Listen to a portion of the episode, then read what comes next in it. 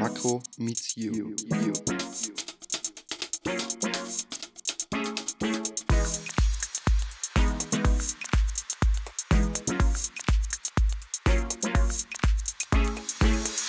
So, herzlich willkommen zu einer neuen Folge des Podcasts Makro Meets You, dem Podcast der Makromedia München. Und ich bin hier heute mit einem Gast, der, ja, würde ich sagen, keinem, keinem unbekannt ist, der hier an der Hochschule studiert. Ich bin hier heute mit Herrn Professor Zimmermann. Hallo. Hallo. Genau, als Thema habe ich mir heute mal überlegt, dass wir uns vielleicht mal über das Lehrprojekt unterhalten können. Also, als ich mich hier eingeschrieben habe und auch im Curriculum gelesen habe, Lehrprojekt, konnte ich mir überhaupt nichts darunter vorstellen. Was ist denn überhaupt ein Lehrprojekt? Naja, grundsätzlich ist ein Lehrprojekt ähm, ein äh, besonders praxisorientiertes Projekt, was, ähm, sag ich mal, eine erhöhte Anstrengung von allen erfordert, also sowohl von dem Dozenten oder dem Professor als auch von den Studierenden, weil man innerhalb eines gewissen Zeitraums, in der Regel innerhalb von zwölf bis 14 Wochen, ein Projekt äh, quasi realitätstauglich machen muss. Okay, und wie oft kommt es dann vor? Also in einem ja, Regelstudium bei der Makromedia? Naja, das ist, äh, ich will nicht sagen unterschiedlich. Also normalerweise hat ein Student äh, zwei bis drei Lehrprojekte. Äh, also Lehrprojekt 1, 2 und oder 3. Und äh, es ist ein bisschen abhängig vom Standort, es ist bis ab, bisschen abhängig von äh, unseren Kollegen. Jeder macht das ein bisschen anders. Ich lege Wert darauf, dass äh, meine Lehrprojekte echte Aufträge sind. Also echte Aufträge heißt, ähm, Kunden kommen auf mich zu, mache das ja hier schon seit 2007 und äh, diese Kunden stellen Aufgaben und zwar genau so, wie sie das praktisch äh, Agenturen stellen würden. Und ähm, diese Aufgaben versuche ich tatsächlich auch in der Qualität einer Agentur mit den Studierenden zu lösen. Und ich sage jetzt mal, in acht bis neun von zehn Fällen gelingt uns das auch. Die Auftraggeber sind eigentlich der Meinung, dass es immer gut ist. Das sehe ich ein bisschen anders. Ich bin da kritischer als die Auftraggeber äh, offensichtlich. Ähm, und ähm, tatsächlich äh, ist die Bandbreite dieser Projekte ziemlich groß. Was gehören denn da so für, also wenn Sie sagen Kunden aus der Industrie, aus der wirklichen Arbeitswelt, was für Kunden gehören da dazu? Naja, wir haben schon alles Mögliche gemacht. Also ich hatte bestimmt schon zwei oder drei Projekte für Rolls-Royce. Also es gibt unterschiedliche Projekte. Es gibt äh, Lehrprojekte, die etwas mehr methodisch-wissenschaftlichen Charakter haben, aber keine Angst, es ist trotzdem eine reale Aufgabe. Ich sage jetzt mal ein Beispiel. Rolls-Royce hat uns beauftragt, also uns heißt, in dem Fall waren es Studierende aus Markenkommunikation und Werbung, äh, wo vielleicht Praxisprojekte sogar ein bisschen mehr vorkommen als in anderen Studiengangrichtungen. Äh, wir sollten mal drüber nachdenken, was passiert denn, wenn Rolls-Royce eines Tages keine Autos mehr verkauft? Das war vor zwei Jahren, ich glaube 2018. Und äh, ganz spannend dabei ist, äh, es konnte sich, also es war noch lange vor Fridays for Future.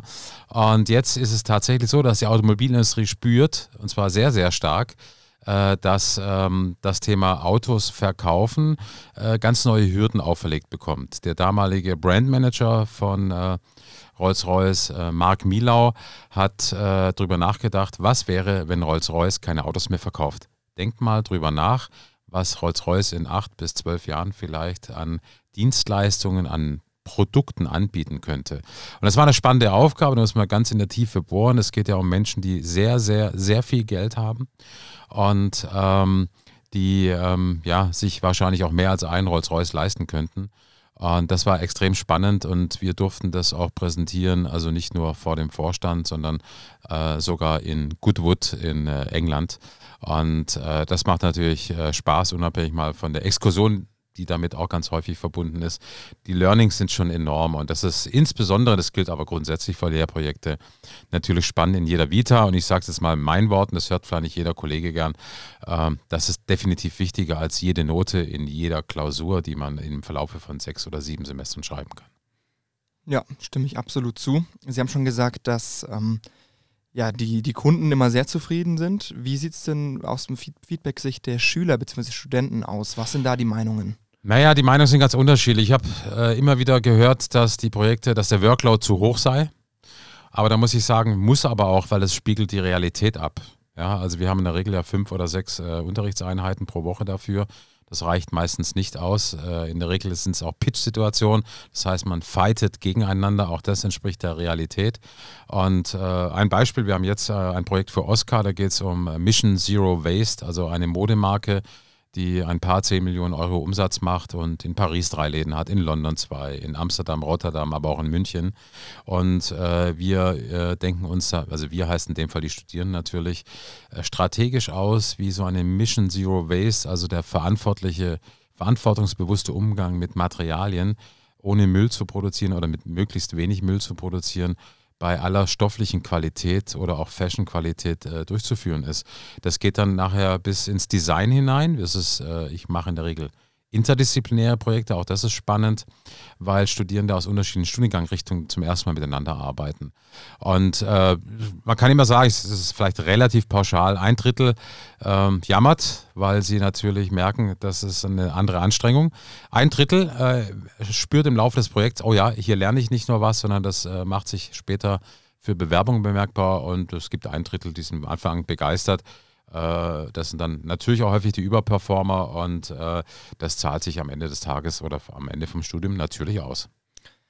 Ja, kann ich auf jeden Fall zustimmen. Also ich zähle mich auch auf jeden Fall zum begeisterten Drittel. Wir hatten das selber im letzten Semester auch mit äh, Barmenia, hatten wir auch äh, genau ein Lehrprojekt.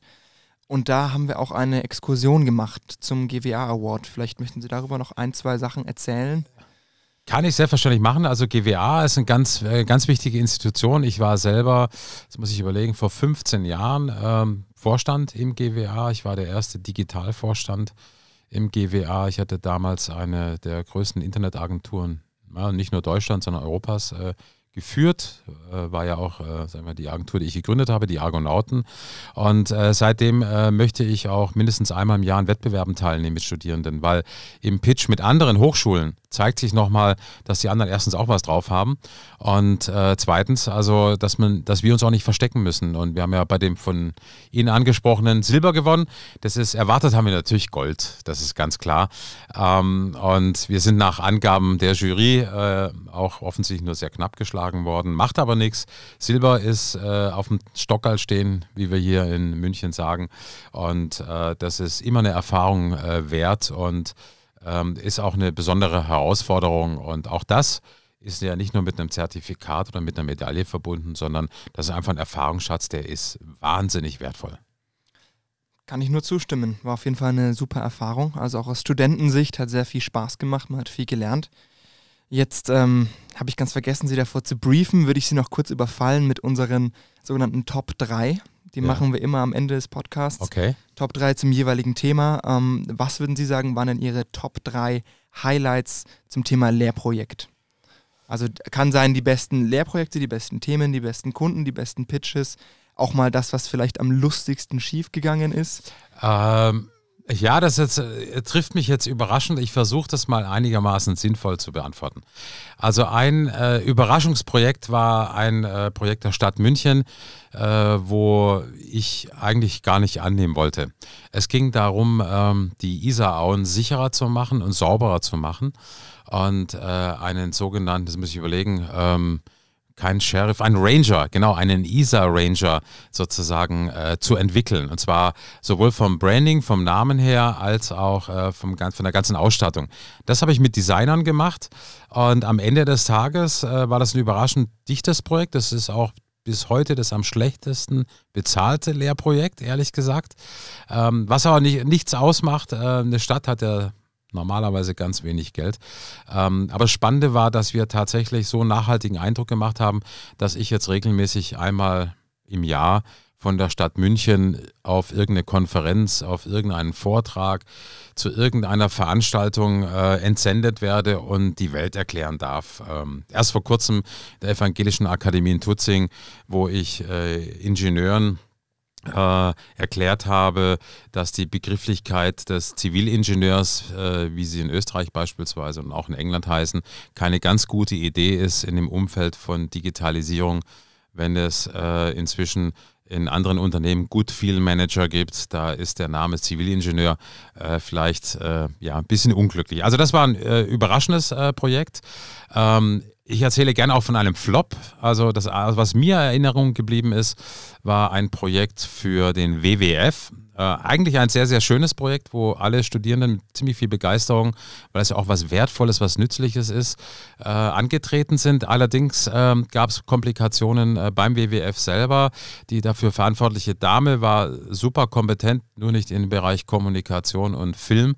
Ähm, dann war der WWF nicht ausgestattet mit Ressourcen, also es gab kaum äh, Ansprechpartner dort. Dann hat man im Laufe des Projekts, als wir schon fertig waren, festgestellt, dass eigentlich der WWF deutschlandweit entscheiden muss und nicht die Regionalsektion. Äh, und äh, dann haben wir das im Kino vorgeführt an einem Sonntag äh, mit verschiedenen anderen Projekten, wo alle super gespannt waren, weil die Filme an sich waren gut hat der WWF allerdings am Ende des Tages nicht angekauft. Aber äh, da die Technik versagt, da war das, der, was weiß ich, der falsche Film drin. Also es ging von vorne bis äh, zum Schluss ein bisschen durcheinander, würde ich jetzt mal sagen. Also es war ein eher suboptimales Projekt, auch wenn die einzelnen Ergebnisse, die einzelnen Filme äh, doch, durchaus respektabel waren. Und wenn Sie nach einem Highlight fragen, ja, das wird schwierig, da gab es bestimmt viele. Ich versuche jetzt mal eins zu nennen was noch gar nicht genannt worden ist. Das war vielleicht eins der ersten Projekte überhaupt. Da haben wir für Feldhins äh, eine neue Handelsstrategie gemacht äh, und auch ein ganz neues Feldhins Bier äh, entwickelt und ähm, mit einer Verkostung äh, auch äh, und äh, hatten von Feldins, äh, ich weiß nicht, ich glaube 100 Kisten von dem Feldins Designbier anschließend bekommen. Ich glaube, das hat uns vor vier Jahren auf Partys an der Hochschule gereicht. Also das ist ein ganz kleiner Ausschnitt von interessanten Projekten. Das, mehr wie vier darf ich nennen. Mir wäre jetzt noch Coffee Fellows eingefallen, aber mehr wie drei darf ich nicht nennen. Also ich habe mich jetzt verzählt. Lassen wir es bei den dreien, die ich genannt habe, bleiben. Die klangen doch auf jeden Fall auch sehr gut. Dann ähm, ja, würde ich mich schon bedanken für diesen kleinen Einblick ins Thema Lehrprojekte und äh, ja, hoffe, Sie bald bei der nächsten Folge begrüßen zu dürfen. Und ich freue mich sehr. Es ist ein interessantes Projekt. Es ist ja eine studentische Initiative, die ich gerne unterstütze. Und ich könnte mir vorstellen, dass äh, diese Art von Podcasts hier an der Hochschule äh, nicht nur relevant sind für die Studierenden, die da sind, sondern auch für die, die sich vielleicht für die für Deutschlands meiste Medienhochschule interessieren. Vielen Dank. Dankeschön.